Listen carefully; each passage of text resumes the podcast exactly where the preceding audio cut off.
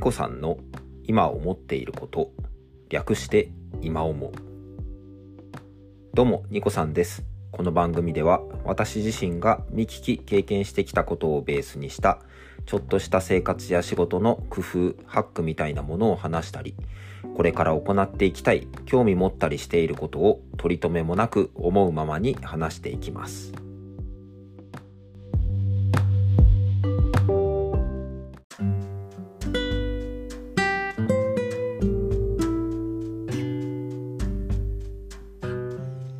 はい。ということで、114回目、4月24日の収録です。いつも聞いていただきまして、本当にありがとうございます。今回は、期待値コントロールというテーマでお話ししたいと思います。この言葉聞いたことある方いらっしゃいますでしょうか、まあ、期待値というような言葉自体はですね、聞いたことがあると思います。えー、誰かから自分に対して、自分から人、物、ことに対してきっと何かを思っている、こうあってほしいとか、こうなるはずというもの、まあ、いわゆるそれが期待と呼ばれるものだと思います。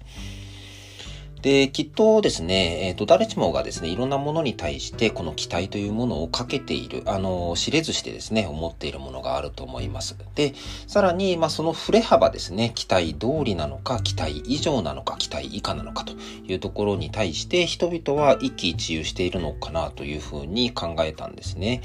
で、まあ、別に私が考えたわけでもなく、あの、皆さんが日常から感じていることかと思います。で、なんか昔から自分自身がこの期待第一というものに対して大切にしていることを思い出しました。なんか最近あんまり、あの、その思い自体はも、あの、思えていなかった。日常的に意識することが難しかったので、なんかこう奥底にしまっていたのかなっていう感じなんですけど、ふとした瞬間に出てきたので、ちょっとこの件についてお話ししたいと思います。で、まあ、何かしにかけてですね、例えば自分自身に期待をするっていうようなこともあると思うんですけども、それを、こう、例えば100期待していたとしたら、その100をですね、あの、しっかり実行できることによって、ああ、期待通りとような言葉が出てくるかなと思いますが、100期待している中で、例えば70とか80ぐらいまでしか割合として実現できなかった場合に、まあ、期待ほどではなかったなと。いうような感覚になるかもしれません。で、はたまたですね、期待値を低く持つということでですね、まあ5割ぐらいできればいいかな、同じかなっていうふうに思っている中で、を、思ったよりできた。それが6割とか7割ですね。あの、ベースをこう100と考えたときに、6割でも7割でもどちらにしても低いかなと思うんですけども、もともと最初に掲げていた期待値が5割だったものに対して、そこより上回っているということで、お、期待以上だったっていうような、きっと心理になるのかなと思っています。さあ、100を期待して7、8割の成果と、5割を期待して6、7割の成果、いうものに対して、さあ、皆さんは一体どういう心理の方が自分にとって心が健やかになるか、えー、考えたことはありますでしょうか。えー、私はですね、少なからず5割ぐらいの期待をして、6、7割の成果が出たとかいう時の方がきっと心の健やかさは上がっているのかなと思います。なぜなら期待以上だからということが言えると思うんですよね。で、なぜ、あの、まあ、この話をしたかていうことなんですけども、まあ、さっきのその私が心の健やかになるっていうところは期待値がもともと低いものに対してそれが期待以上だったものの、まあ、いいギャップというところですかね、を感じれるときっと幸せになれるかなと思ったんです。で、えっ、ー、と、この話をするきっかけになったのはですね、昔、えっ、ー、と、新卒でこう2、3年目の時ですかね、あの、勤めていた会社の、まあ、先輩とかがですね、まあ、例えば、あの、まあ、パートナーが欲しいと。いうようなことをですね、おもむろに言われたんですね。で、あの、まあ、会社の仕事が終わってからの、まあ、飲み会、異業種交流会というところで、まあ、様々な方とお会いする。で、まあ、そういった出会いの場が、きっとこう、まあ、人がお付き合いをして、まあ、やがってね、あの、パートナーになっていくっていう機会もたくさんあったのかなと思います。はい。で、私自身ですね、そういうイベントをね、幹事になることも結構たくさんあったので、まあ、よくですね、なんか、あの、誘、誘われるというか、むしろそういうのをやってくれっていう話、あの、ことをですね、振られることが結構多かったです。で、その時にですね、やっぱりその、まあ、会社の先輩とか同僚がパートナーが欲しいっていう時にですね、なかなかそこ、まあ、あの、良き出会いがなかったっていう機会が、あの、続いたわけなんですけども、その時に、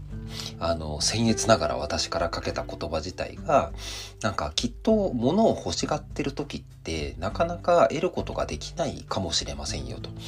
で意外と他のことに目を向けてあのそこに全力投球している時にもしかしたらまあ棚からぼた餅とか副産物的な形でもしかしたらいい出会いがあるかもしれませんねっていうことをお話ししたことがあったんです。なのでなんかこうもうパートナー欲しいパートナー欲しいってこうギラつかせてですねなんかこう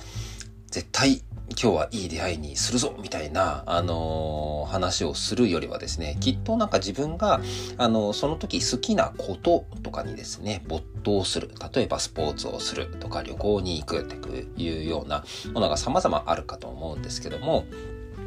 そういったことを、まあ、やっている時に、例えばそこで偶然出会った方が自分にとってとても素晴らしい出会いの方だったりとか、いうことってきっとあると思うんですね。で、どちらかというとそちらの方がですね、すごくあの心の健やか度っていうのが上がるんじゃないかなって思ったりしました。これはあくまで私が感じていることであって、あの万人に受けることではないと思います。あのもちろんですね、しっかり目的を持ってそこに対して行動するっていうのが、あの理にかなってるとは思いますけども、そういう目的にこうギラギラした状態で取り組んだ時になかなかうまくいかなかった時の自分自身へのダメージって結構大きいのかなというふうに思いました。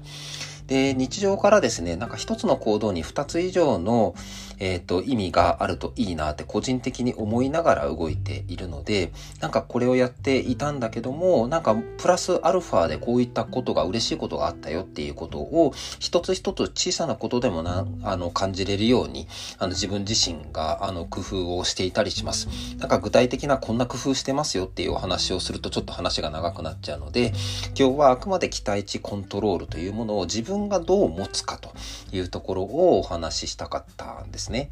はい。なので、まあ一つ一つ、まあ、やっていきたいことはあるとは思うんですけども、まず最初からその期待値を100%、えー、クリアすることってなかなか稀だと思います。もちろん100%達成するためにいろんな、あの、努力とか工夫っていうものとか計画ですね、いうものを積み重ねていくとは思いますが、何事も例えば初めてトライするということが、あの、もし前提としてあった場合に、それを100%成功させるとか、えー、達成させるっていうようなことっていうのはなかなか難しいことだと思っています。そういったものに取り組む自分に対してどういう暗示、期待値を設定するかというところについて、あの、一つ一つ考えていくことによって、あの、日々のですね、心の健やかっていうところは、あの、作っていくことができるんじゃないかなということをお伝えしたくて、今回は期待値コントロールというお話をさせていただきました。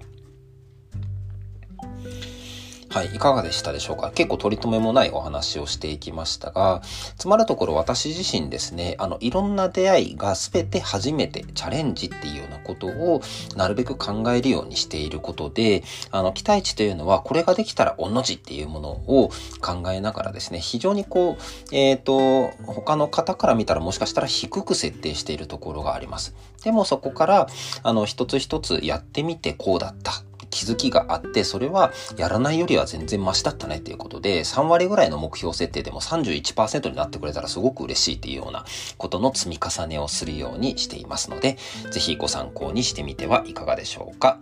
個人にしても団体にしてもできるのひらめきに出会えるような働きかけをしていきますし、もしこの番組をお聞きになられた方がおっと思っていただけたのであればとても嬉しいです。それではまたいずれどこかで、バイバイ。